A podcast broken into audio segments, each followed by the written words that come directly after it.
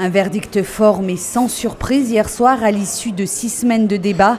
Ali Riza Polat a de nouveau été reconnu coupable de complicité des crimes commis par les Kouachi et par Koulibaly. Il a été condamné à la réclusion criminelle à perpétuité, une peine plus lourde qu'en première instance.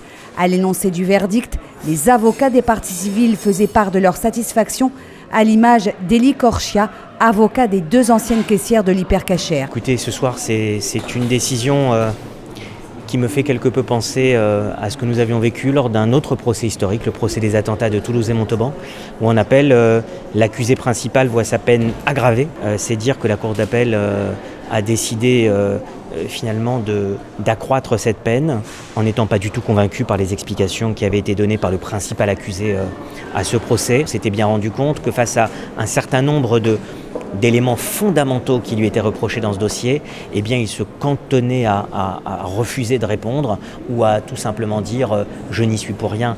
Ça ne pouvait pas être suffisant. Le second accusé, Amar Ramdani, écope d'une peine plus légère qu'il y a deux ans, 13 ans de réclusion pour Rhys, le directeur de Charlie Hebdo, survivant de l'attentat du 7 janvier 2015, c'est la fin d'une longue séquence judiciaire. Tant que les échéances judiciaires ne sont pas euh, épuisées, on espère peut-être quelque chose.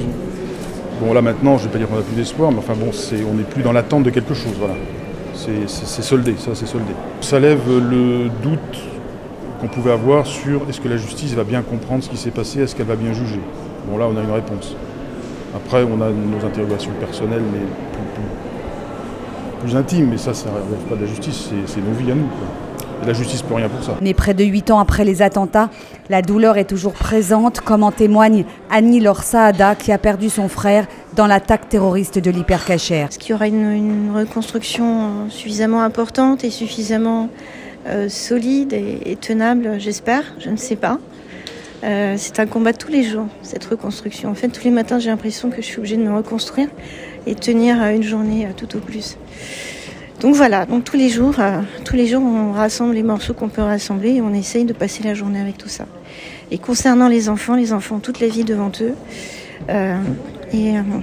Et un bel avenir, j'espère. Ces attentats de janvier 2015 qui ont fait 17 victimes ont marqué le début d'une longue série d'attaques terroristes en France. À quelques pas de là, dans le même palais de justice, se tient le procès de l'attentat de la promenade des Anglais à Nice.